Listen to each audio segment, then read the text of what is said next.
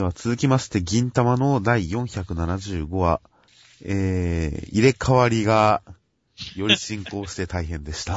いやー、先週すごいめちゃくちゃだなーみたいな話をしましたけど。はい。今週はさらにめちゃくちゃの上がりましたねってそうですね。っていうか、うんこネタばっかりです。これ急に運行しになるとは思わなかったですね。いやー、うんこネタちょっと、やばすぎでしょ、これ。もう俺、貞治のところとか、まあ、長谷川さんというか、はいはい、長谷川貞治のところとか、下り超笑ったんだけど、俺。うんこが本体だったっていうのは、まあ、そうそうそう面白かったですね。うん。まあ、メガネが本体よりも衝撃的だったね、これは。まあ、そうですね。いやー、ほんとすげえ払いたかったですよ、今回。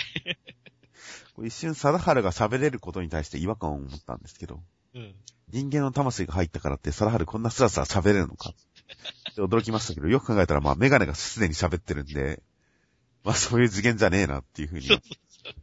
まあね、口のないものが喋ってますからね。今回、うんこもついに喋りましたからね。そう。それこそ、本当どうやって喋ってんだって話になるからね。で、その後は、こうね、神楽を着たコンビが、まあ、ソージエリザベスと変わったっていう展開ですね。まあでも僕なんかね、実は結構、神楽起きたのカップリングが好きな方の人間ですので、今回はこの、ちょっとその、なんだろう、いい感じの、まあ、片鱗が見、まあ中にね、桂さんとエリザベスが入ってるってことなんだけど、ちょっとこのカ最初の捉えたっていうところのカットとかはすごいなんか、個人的にはすごい嬉しかったですねっていう。ああ、まあいいですよね。ファンサービスしてくれてるなって思いましたね。はい、はい、大きいコマで、ちゃんとかっこよく書いてますしね。で、その後の会話もちょっと面白いしねっていう。起きたのがね、完全にカツラになりきってるっていう。こんな状態でもなんかこう解決しようとしないで、場をなんかこう、引っかき回そうとしてる沖田さんが、らしくていいなって思いましたね、本当に。まあ、なんでしょうね、本当に。言ってる内容はやっぱり無茶苦茶なんで、やっぱり間違いなく沖田さんなんですけどね。そうそうそうそう。でも、カツラさん風に言ってるという、この無茶苦茶さは、まあ面白かったですね。まあ、今回、この、神楽と沖田の体に入った桂さんたちが仲良くしてるとか、あとまあ先週も銀さんたちがプロポーズする羽目になったりだとか、この肉体が入れ替わる展開は意外とこう何が面白いって、普段仲良くしない人たちが仲良くする展開が結構面白い気がしますね。まあ、中身は全然仲良くなってないんだけどね。外身だけね、すごい仲良くなってるっていう。他人の体で勝手に仲良くするという、それが意外とこの入れ替わり展開の中で面白いものになってるかなと思ったので、それはちょっと意外でしたね。あ、そういう形がギャグになるんだっていう。そうですね。こんなになんか、まあ、おも、なんだろう。まあ、面白くなるとは思わなかったですからね、正直。結構だから仲違いするとかうまくいかないとかそういうのよりもうまくいっちゃうっていう方が面白いんだなと いうふうに思いましたね。そうですね。いやー、さすが空知先生です。あの絶望的状況から 一気に持っていきましたからね、ここ作者、どうするか考えてないっていうエピソード導入から本当に、すごい勢いまで持ってきましたね、あれは。ということで、この先も、もっと全然広げられるようであれば広げてほしいなと。そうですね。もういけるとこまで行ってほしいですね。まあ、そろそろまとめに入りそうですけどね。うん。ということで、来週も楽しみです。はい。では続きまして、えー、磯部磯部物語浮世は辛いよ。無類の謝罪好き中間良先生による第19話。磯部は骨折していませんでした。でもしました。まあ、磯部のあるある話として、今回は結構いい感じの程よいあるある感でしたよ。このえあるある感っていうのは何その、折れたって思うけど折れてないってことですか？まあ、すごい、すごいダメージを受けて、これはもう絶対骨までいってるんじゃないかと思ったら意外と軽傷というか骨まではいってなくて、うん、これだったらいっそ言ってた方が まあ確かにありますねっていう、こう、大げさに痛がったけれど、そんなに大げさで痛がるほどの怪我ではなかったっていうのはよくあることですね。まあ、小学生の時とかありましたよ、実際。あ、これはもう骨やばいかもっていう。こと言うけど、全然普通だったみたいな。うん意外と骨って折れないもんなんですよ。僕はあれですよ、あの、車に足を踏まれたことがあるんですけども、走ってくる車に、はい、べちゃってこう、まあ、そのままタイヤで足を甲を踏まれて引かれてったんですけども、はいはいはい。あの、骨全く大丈夫でしたからね。まあ、多分、面の圧力だと、なかなか、折れはしないんでしょうね。そうそう。多分、だから尖ったり、デコボコっとしてるもので圧力かかったら折れちゃうんでしょうけれど。まあ、骨折するとやっぱ小学校ではヒーローでしたけどね。あなんかね、ギブスがかっこいい時期ですからね。そうですよ。ギプスはもうやばいですよ、あれは。落書きまみれになりますからね、必ず。そうだね、足折ったこのギブスとかにして、してましたよ、それも。そうですね。かなり書きますよ、あれは。まあだからね、その、なんだろう、やっぱね、こう、まあ小学生とかくらいの頃ってのは、だから自分も骨折れたいなって思ったりするんだよね、そういうの見た、見てるとね。まあ、まあ、折れたいなというよりかは、だ、まあ、ダメージ受けた時に、一層折れてたら方が面白かったのにっていう風に思うことはありますよね。まあでもそれは本当に折れてないからこそ言えるセリフなんですけどねっていう。本当折れたらそれどころじゃないですからねっていう。ああ、まあ、めんどくさいはめんどくさいでしょうね。まあ、今回最後に磯部が全身ふ、全身骨折になるっていうのはちょっと面白かったですね。実際に折れるっていうオチなのかもなと思いながら読み進めてった結果、全身が折れるっていうのは、ちょっと予想を半歩ぐらい超えてたんで良かったですね。まあ、ポキポキってすごい 緊張感ない音ですけどね。音はいい。音はまあ、音もこれはいいですけどね、ポキポキ。まあ、今回、母上に関してもかなり、うん。かなり母上、今まで母上のキャラクターそんなに掴みきれてなかったですけど、実は僕。はい。今回ので、こう、かなり、まあ、親バカなんだなと。ストレートに磯部を甘やかす親バカなんだなっていうのが掴みきれました。私からもお願いします。息子は折れてますって。頼み方が、もう断定口調なのがいいですよね。いや、じゃあお母さんもこの後は、さらにね、キャラクターを出してくれそうで面白そうですね。ちなみに、磯部のアニメ見ましたか？ジャンプライブで。ないんですよ。あ、本当ですか、ジャンプライブで、まあ、第1話をそのまんま、連載版の第1話をそのまんま、多分、一言一句変えないままアニメ化してるんですけど。うん。うん。やっぱり母上良かったですね。あの、磯部が春画を切ったのに対して横で切っちゃったわっていう、あれは良かったですね。いいテンションの切っちゃったわを言ってましたよ。あの辺もやっぱ母上のこの感じをうまく表現できてるなと思いましたね。では、巻末の磯部磯部物語雪は辛いよ。えー無類のハムスター好き中間良先生による第20話。はい犬が犬ということで、はい。お犬様がまたお城を抜け出して磯部と遭遇し、噛みつきましたと。はい。磯部に噛みつきました。という展開でした。まあ、ほのぼの話でしたね。うんまあ、ほのぼの、ほのぼのしたものを書こうとしてほのぼのになってるというよりかは、たまたまほのぼのになってる感じではありますけど。まあ、そうですね。でもまあ、磯部にしては貴重なほのぼの話ですよ。意外とまあ、このお犬様との関係は面白いですね。面白いですね。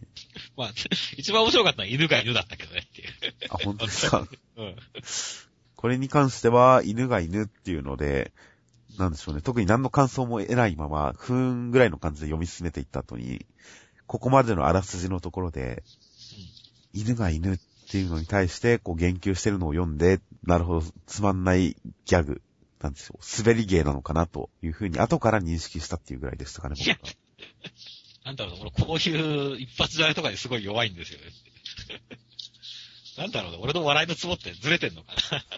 ちなみに今回微妙に、ちょっと所読の時に見逃したところとして、うん。このお犬様、磯部が団子を買って戻ってきた時に尻尾を振ってるというモノローグでは、ち、アホのくせに気遣いやがってっていう、ちょっとツンを見せつつも、尻尾を振るっていうところで内心のデレを表現してるという。うん。細かい。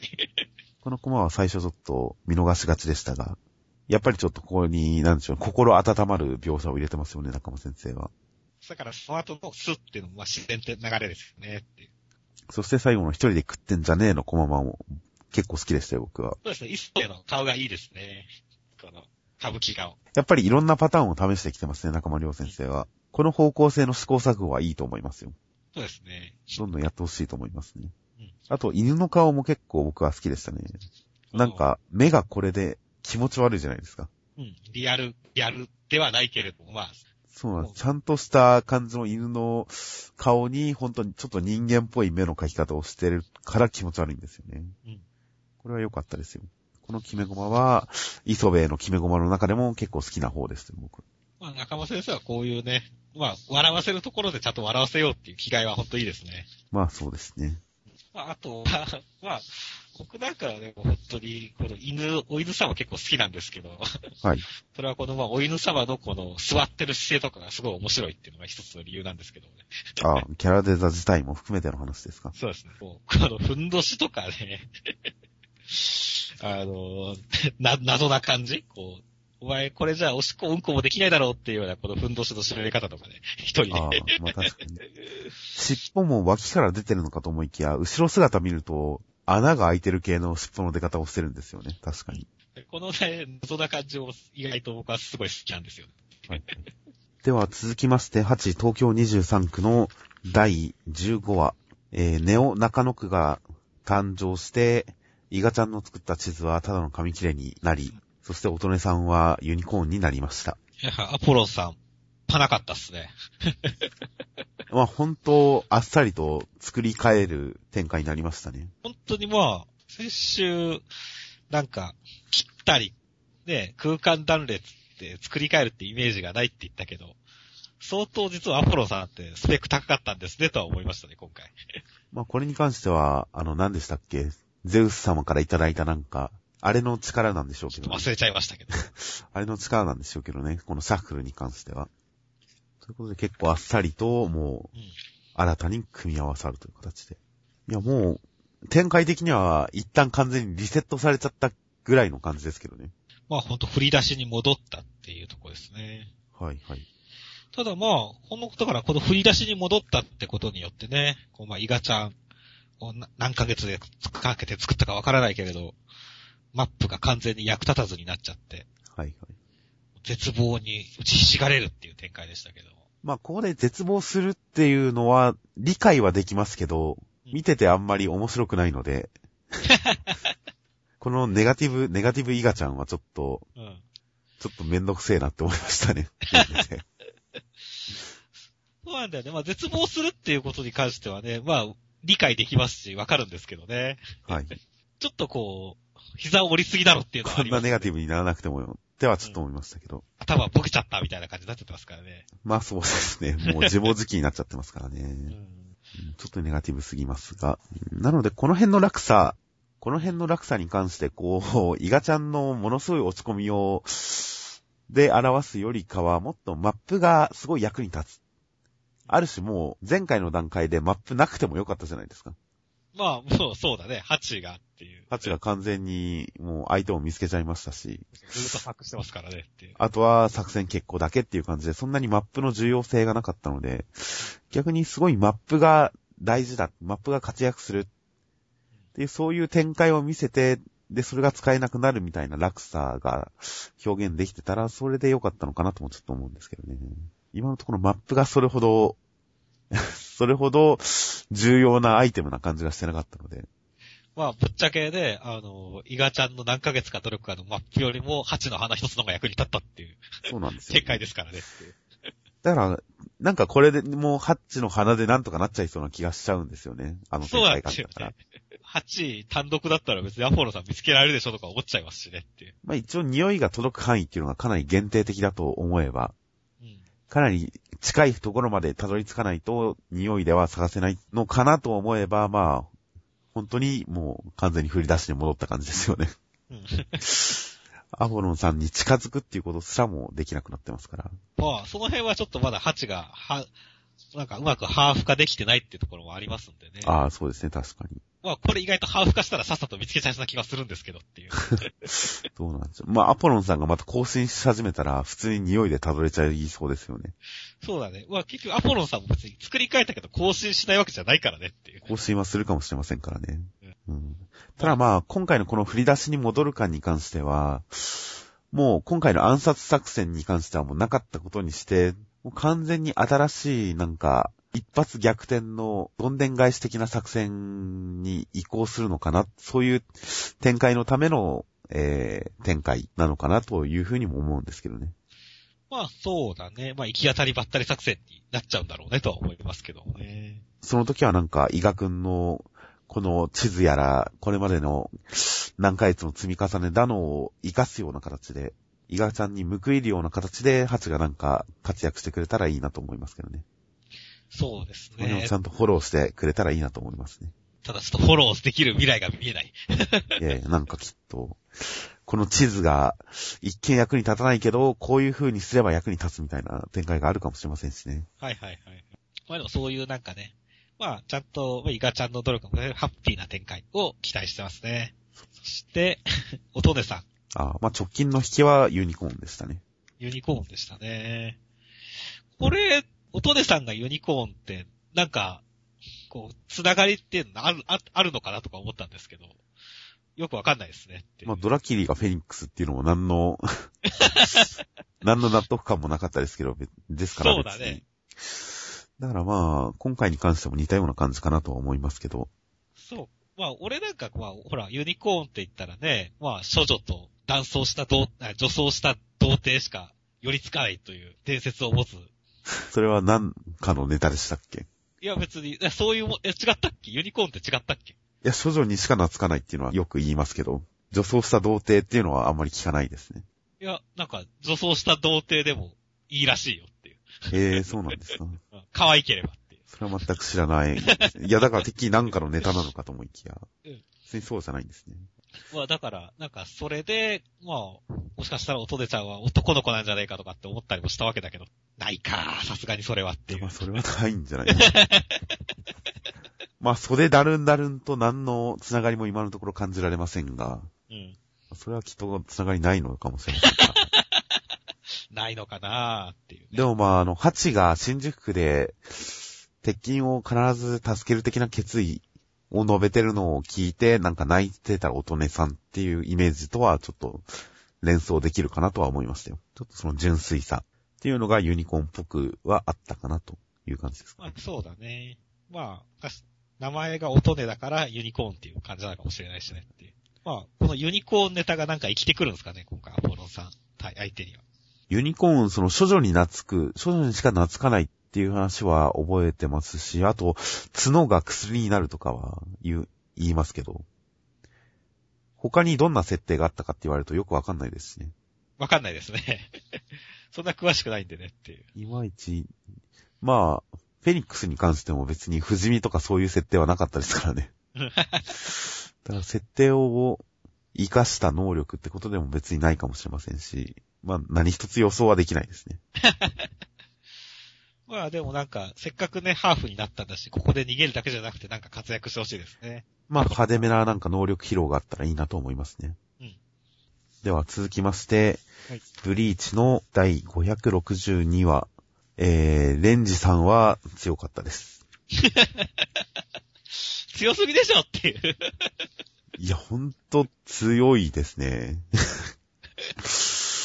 相手の攻撃を全部あっさりと耐え切って、一撃で、最後も胴体を真っ二つぐらいの感じですもんね、イメージでは。ああ、あれですよ、ケンセイさんがあれだけ挽回を打ち込んでも、びくともしなかったはい。マスキュリンさんを、視界状態でボッコボコにして、はぶった切りですからねっていう。いや、まあ本当、まあ、強くなってるだろうなとは思いましたけど、うん。いやもう期待にそたがわぬうん強さでしたね。まあ、このあっさり感はすごいですよね。あっさり感すごいですね。耐えるにしろ攻撃にしろ何気ない素振りで勝ちますからね。さすが、あの、ルキアさん曰く今のお前の敵ではないだけのことはあります。すごいね、本当に。まさかここまで基礎能力で差がついてるとは多少思わなかったですよ。うん、思わなかったですね。もうちょっと派手めな能力を身につけて戦うのかと思いきや、本当何気ない素振りで勝っちゃいましたからね。まあでもマスキュリンさんもね。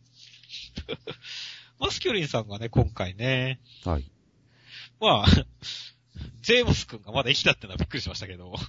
ああ、全然余裕でしたね。まあ、効果音はずるっずるっですけど。まあ、全然ほがらかですね、ジェームズ。なんか、きょ前回はすごい、あれや、なんかいいキャラだなと思ったけど、今回はなんかね、完全な小物になっちゃったんでね。自分の力が及ばない相手に対してはもう完全に、なんだろう、本当に魅力がなくなってしまったので、ちょっと悲しかったですね。ああ。まあ、この人の世界観だと、本当相手も自分のために存在するものだったんでしょうね。悪党風情がヒーローの拳を受け止めていいと思ってるのかって、自分の攻撃に耐えたことに対して怒りを感じる人ですから。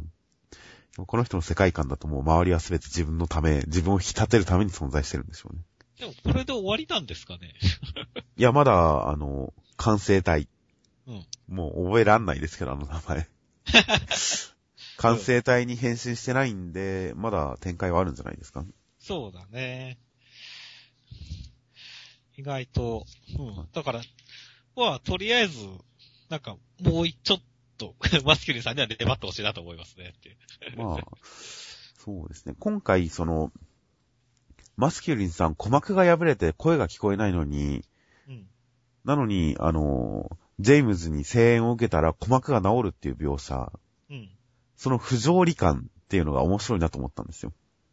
まあ確かにね、これちょっとあれって思いましたね。聞こえてい。ないのにそれで治るっていう。その、あれなんか理屈が通ってないぞ感、うん。無茶苦茶感、なんでもあり感っていうのは面白いなと思ったんですけど、これもしかしたらなんか、その完成体に変身した後の伏線なのかなと思ったりもしたんですけどね。ああ、実はいはい。ジェイムズ君っていうのは本当声援を送ってるんじゃなくて、なんか、やっぱり霊視をなんたらかんたらしてるような。うん。そういうような、はいはいはいそういうような、なんか能力でやってるのかなっていう。うんそしたらバラバラになってもある意味実は関係なくて、一種その能力としては生きてるのかなと。そうですね。なんかその考察は結構面白いですね。まあ純粋に鼓膜が治るっていう描写だけでも面白かったんですけどね。うん。後々の、もう、まあワンターン。次敵のターンになった時のための伏線なのかな、この鼓膜描写ってちょっと思いましたね。まあ、多分もう一、ね、一人腹があるはずなんで、その辺はちょっとだ、どういう展開になってるか楽しみですね。いや、しかし、レンジさん、この格好のまま戦うっていうのは実は細かく予想外でしたよ、僕。脱ぐと思ってましたよ。この民族衣装的な格好のままってことで。もうあれでしょ、脱ぐまでもないってことなんでしょ。こう、何ピッコロ大魔王みたいになってるんじゃないですか。脱いだらドーンみたいな。ああ、これは 力を抑えるためのものだった。そうそうそう、こう、すごい重いっていう。まあまあまあ。何しろまあ、レンジさんに関しても、ますますのパワーアップ展開うん。パワーアップというかまあ、本当の力を発揮する展開、力を発揮する展開は先々楽しみですので。できればもっと派手なところも見たいですしね、せっかくなんで。挽回みたいですね。挽回も見たいですしね。ということで、レンジさんの戦いにはまだまだ期待です。はい。では続きまして、こち亀、えー、大阪のソース会でした。そうですね。ソース界ですね。ちなみに1ページ目の、うんこの中川さんが炒飯、イタリアンをやってる、和食をやってるっていうのが、両方曲芸をやってるのは何なんですか？そう、わかりますね。まあ、これは何でしょうね。あの、りょうさんのイメージなんじゃないですか、たださ何の説明もないですからね。ん。うん。そう。中川、中川が実際こうやったらバカすぎるよねっていう。何なんでしょうね。いや、でも中川、中川はやりかねないですけどね。そう、やりかえないよね、確かに。結構中川のお笑いの質はかなり低俗ですから、こういうのは意外とやりそうだなとは思いながら見てましたけどね。まであ、ソース。いろんなソースが紹介されましたけど。いや、僕結構今回面白かったですね。あまあ、それはもう僕が全然ソースに関しては知識も何もないので、はい。僕は東海地方の人間ですけど、まあほとんど関東みたいなノリなんでね。はいはいはい。あの、こういうソースがたくさんあるっていうのは全然想像がつかないかったんで。はいまあ、あんと知識として面白かったですね。ああ、まあ確かにこの、のいろんな土着のソースがあるという。地域ごとにソースが違っているっていうのは初めて知りましたが、たくさんソースをこう、いろんな種類があるんだよっていう話が並べられてるのに関しては、一層もっと詳しく知りたかったですけどね。こういう特徴のあるソースなんだっていう。ちょっと変わった変わり種ソースの紹介とかもしてくれたらよかったかなと思ったりもしましたけど、ちょっと名前だけ並べられてもあんまりピンとこなかったので。ただまあ本当にね、この工場とかも含めたね、ソースの味が家庭によって違うっていう展開は、面白かったですね。まあやっぱ、こち亀の一種社会科見学会ですよね。うん。あと僕今回ね、なんかこう、アベノハルカスが出てくるじゃないですか。はいはいはい。これがこう、完成が2014年の春っていうのを聞いてすごいびっくりしたんですよねっていう。ほう。確かなんか、この前、アベノハルカス、なんかに何千万人だかはい。ね、こう来場って言って、半年で何千万人来場って言ってて、それは東京スカイツリーの半年の記録を超えてるってみたいな話を聞いたんですよ。へー。だから、おーすげー、アベノハルカスすげーなって言ったら、まだ回転もしてないのにっていう。一部、まだ一部営業なんですね。そう、一部営業状態で、そこを超えるってすごいなって思ったんですよ。それは確かに。うん。そこはなんかちょっと逆な驚きがありましたねっていう。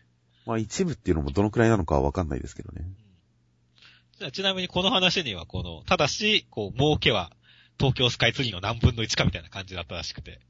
あそれは来場者数だけがすごかったんですか？そう。一人当たりの買い物単価が740円っていう平均。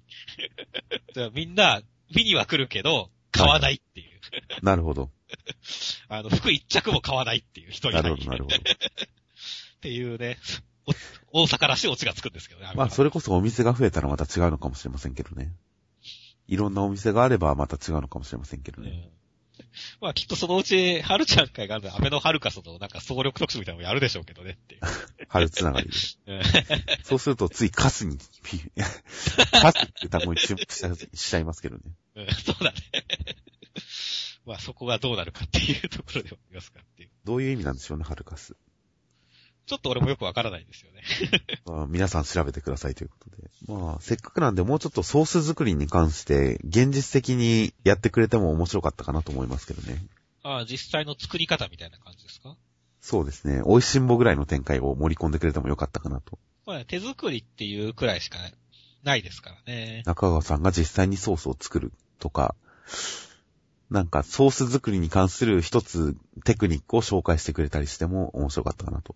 いや、でもこの最後のコマなんか見てると、俺は意外と中川と春ちゃんはありかなと思ったんですけど、結構似合いだ、似合いだなと思いましたね。はるちゃんが女版両津っていうイメージだったりすると、中川さんとりょうさんは仲いいですし、そうそうそう。まあ、き通じることはできるのかもしれませんね。完全な夫婦じゃないですか、これ。まあ、個人的には、見た目的に並んでて似合ってても、内面的にあんまりお似合いではないかなとは思いますけど。中川さんは完全に雲の上の人の存在です、存在ですからねって。いや、まあ別に庶民と合わないとか、そういう身分、身分の格差とかは別に全然何でもいいとは思いますけど、単純に性格として合わないかなと。いう感じですね。では続きまして、ベルゼバブの第233話、石山石だらけということで、えー石山石だらけでした。そして、藤くんが登場しました。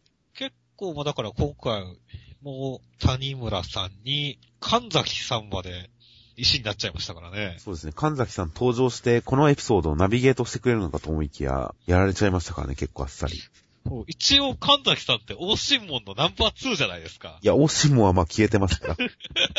ああ、まあね。ベルボーが消えたんで。いや、でもさ、一応ほら、こう、石山、でも、石山軍団的にはさ、はいはい。こう、まあ、副将が古市だったりしてもさ、その次くらいに一応位置してる男じゃないですか、神崎さんって。いや、まあそうですね。が、こんなにあっさり退場すというか、一緒になっちゃってた結構びっくりでしたねっていう。確かに誰が生き残ってるんだろうっては思いますね。これで他の東方神起とかが生き残ってたら、神崎さんかわいそうすぎますからね。そうだね。せっかくちょっと格が上がったは、は、はずなのにっていう。そうなんですよね。ナンバー2が。うん ナンバー2だったので。だから、いよいよだからなんか展開を急いでる感じもすごいするんですけどもねっていう。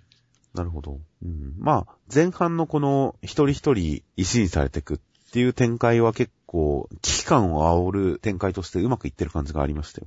読んでて本当になんかやべえって気がしてきましたから。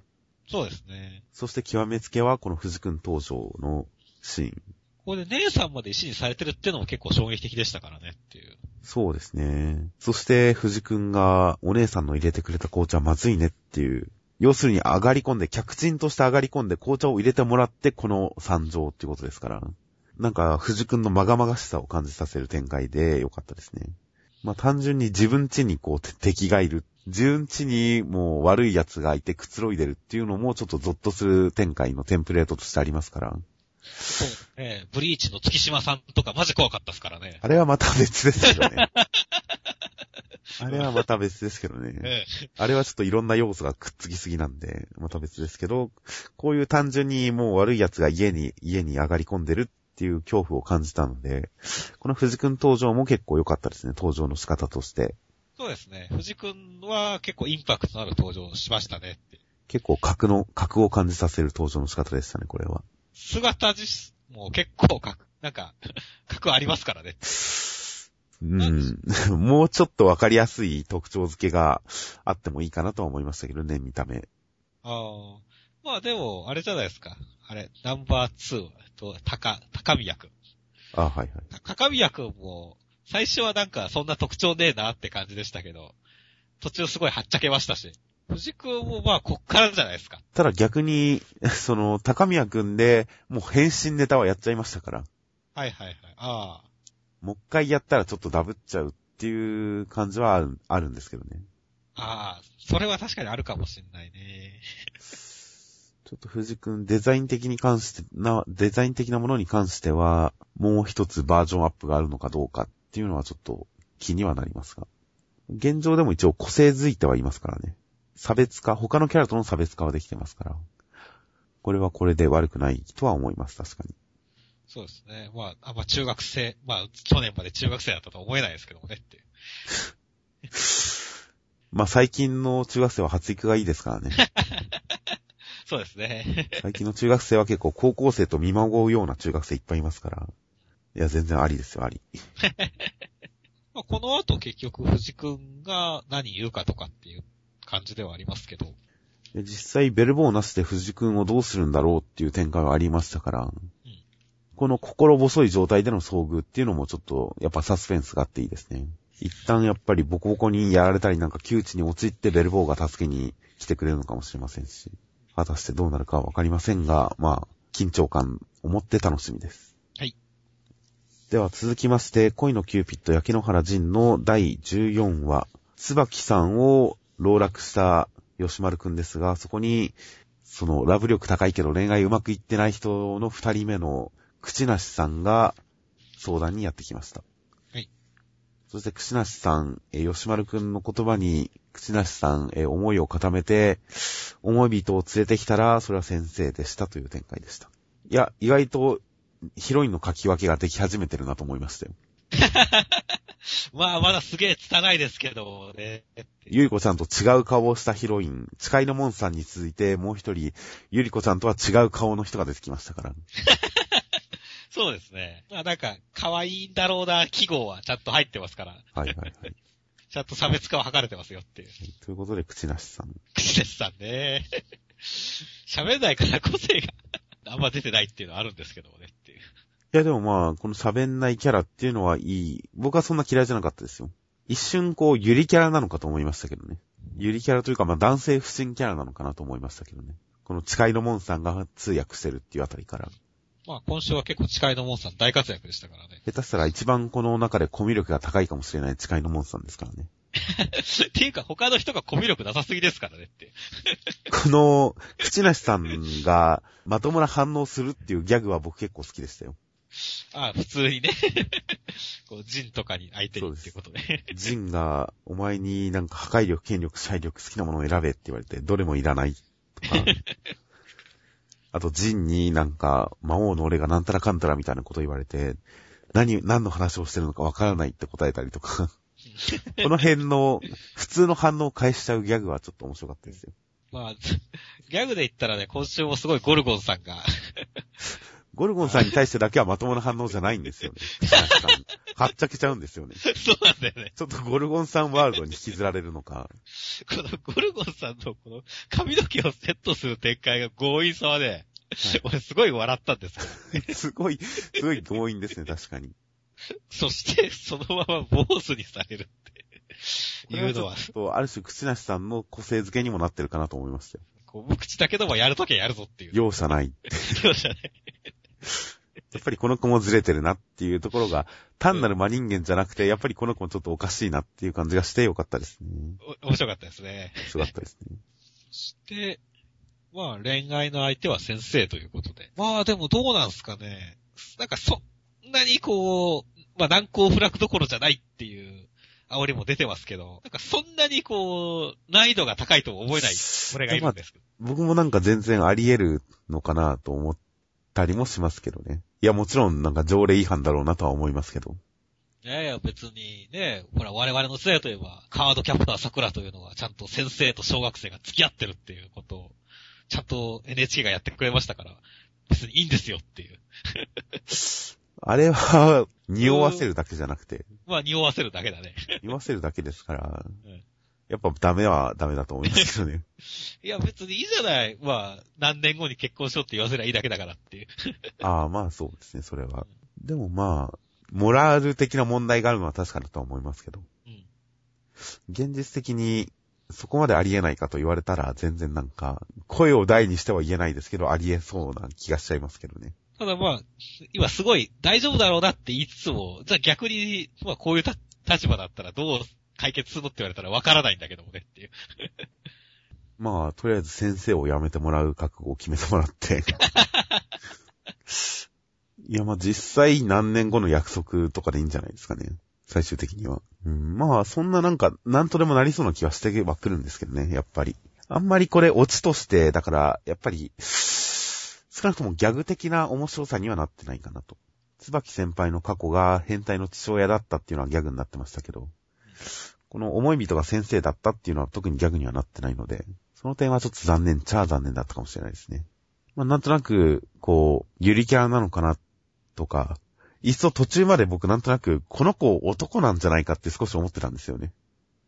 ああ、はいはいはい。まあ、喋んないしね。喋んないしっていうことで。なんか、何かしらの飛躍があったらより良かったかなとはちょっと思いますね。読者の予想を超える方向に吹っ飛んでくれたらいいかな、良かったかなとはちょっと思いましたけど。まあそれに関しては今後の展開で見せてくれるかもしれません。そうですね。あちなみに一個拾い忘れましたけど、ジンの目がライトだっていうのにちょ、ちょっと僕は衝撃を受けましたよ。吉丸くんもすごい顔をしてますけど、僕も結構それに対しては、ええーって思いましたよ。どういう顔をしてるんですかね、ジンは。あじゃあ、なんかそのうち真実の目が、真の真実の目を見つめることがあるかもしれないね。ちょっと僕らが思ってるような生き物じゃないのかもしれません この目が、目に見えるのが実はライトだったっていうのはちょっと、それこそさっき言った予想を超える飛躍があってよかったですよ。よかったですね。ちょっと面白かったです。では、最後に目次は何かありましたか？結構ジャンプライブの話題が多かったですね。ああ、まあ、ネクストの話題もありつつ、なので、妙に宣伝が流行ってますよね、確かに。ですね。関係者の宣伝が、身内の宣伝が。まあ、普通に一個ずつ拾っていきますと、まあ、えー、ソウルキャッチャーズ新海先生、ジャンプライブに投票企画で参戦させていただきます。投票お待ちしております。これはジャンプライブで、えー、ベストコンビ、ベストカップル的なのを投票してもらって、その、えー1位に輝いたコンビに関して、なんかショート漫画かなんかを書くという企画ですね。そうですね。僕はとりあえず、上根くんみやびちゃんで投票しておきました。おー。まあ、いろいろ、いろんなパターンで迷いましたけど、うん本編での絡みがない分、ちょっとそっちで見たいなと。はいはいはい。本編でそこのカップリングがない、ないがしろにされてる分、ちょっと企画で取り上げてほしいなという思いで投票しました。はい。あとは、ニセ恋の小見先生。冬のネクストに元足の長谷川先生がコラボ漫画書いてくれた最高、今度殴る。ということで、はぜ、えー恋のキューピット焼野原仁の長谷川先生、連載開始した時に、えー目次コメントで小見先生と絡んでましたが、やはり元アシスタントだったということで、うんお、なんと、恋愛漫画つながりでコラボ漫画を書くということらしい。そうですね。長谷川先生の書いた、ちとげちゃんとかどうなってるのかなっていう。怖っ 怖い。もうこの時点で怖いよねっていう。確かにニセ恋のキャラを長谷川先生が書くっていうのは逆に見てみたいですね。うん。なんか恐ろしいことになってた気がするよっていう。焼野原仁のキャラクターはどの漫画ともそうでしょうけど、ニセ恋のキャラと同じ漫画内に存在しててもやっぱり怖いと思いますから、ちょっと楽しみですね、それは。そうですね。きっと、新年会とかでは殴られるんだと思います。いや、はいどんなひどいものができてるか楽しみです、本当に。うん。あとはまあ、そのアイアンナイトの、えー、八木先生、ジャンプライブで僕の師匠の近藤先生の読み切り乗るよ。みんなを見たらいいよ。ということで、この師匠の近藤先生というのは、ジャンプライブの執筆陣の一覧で見合わせてみると、えー、あの、列伊達先輩の作者の方ですね。えー、そうなんだっていう。伊達先輩のアシスタントがアイアンナイトなんですね。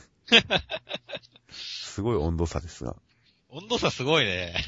まあ、もともとアシスタントって別に作風でついてるわけではないですからね、師匠に。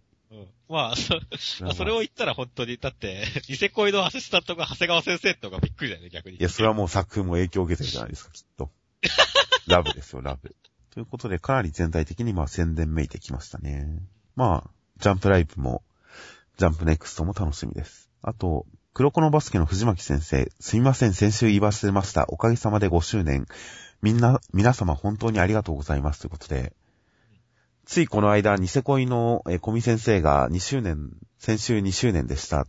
みたいなコメントをしてましたが、この何周年っていうのを忘れるっていうのが流行ってるんですかね。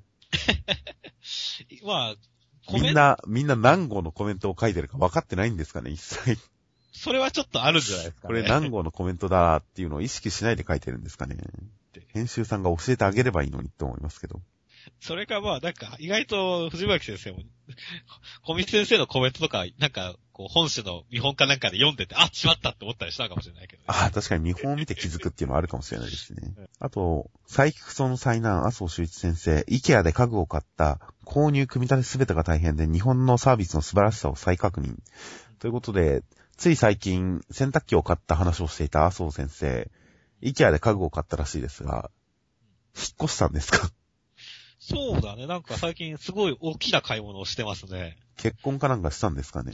どうなんでしょうね。いや、最近クソ売れまくってるんじゃないですか、意外と。ああ、収入が増えたから、家を買えるか、もしくは家具を買えるかしてるかもしれないですね。えー、あとはまあ、ベルゼバブ、田村良平先生、今年も一年ありがとうございました。来年は成長の年にしたいと思います。うん、来年は成長の年にしたい。ちょっと意味深だなと思わなくもないです。来年はベルゼバブを畳んで新連載なのかなとかいう話ですけどね。そういうことをちょっと思わなくもないなっていうことですけど。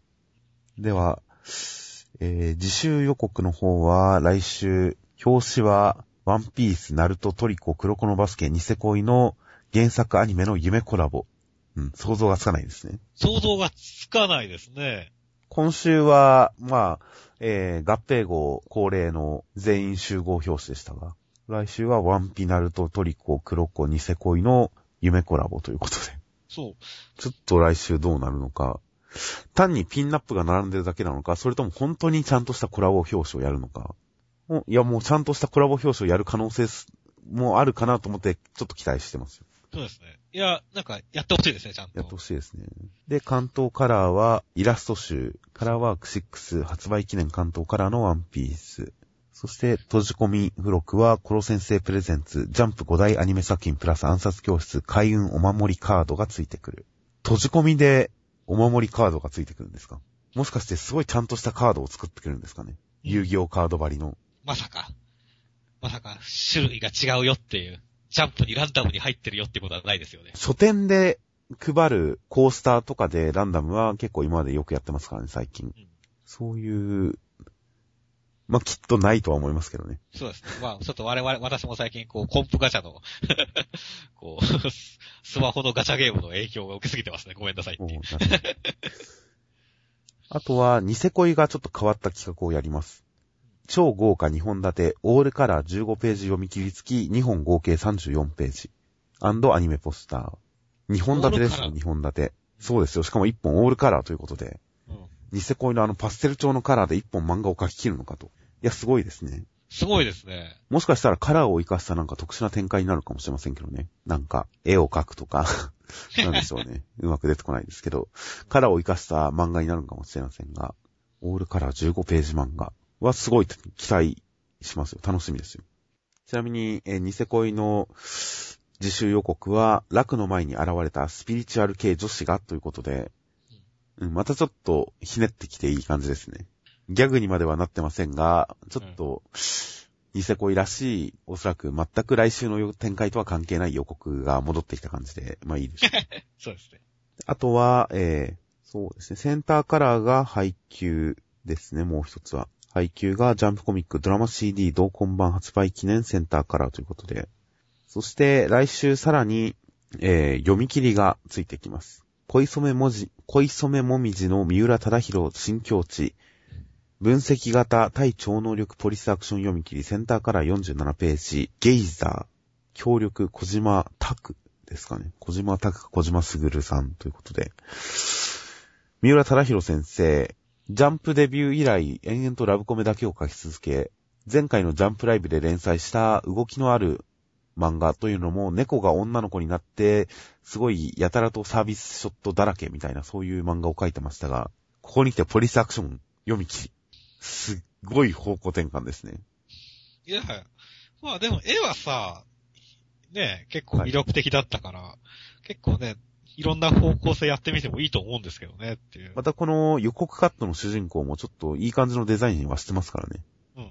目の下熊系、そして、えー爪襟に白衣という、なかなかいいデザインしてますからね。そうですね。まあ女の子の方は相変わらずなんですけどねっていう。まあ、すごい見覚えのある顔してます、ね。見覚えのある顔してるんですけど。バーサス超能力、天才研究者が異能力者に挑む。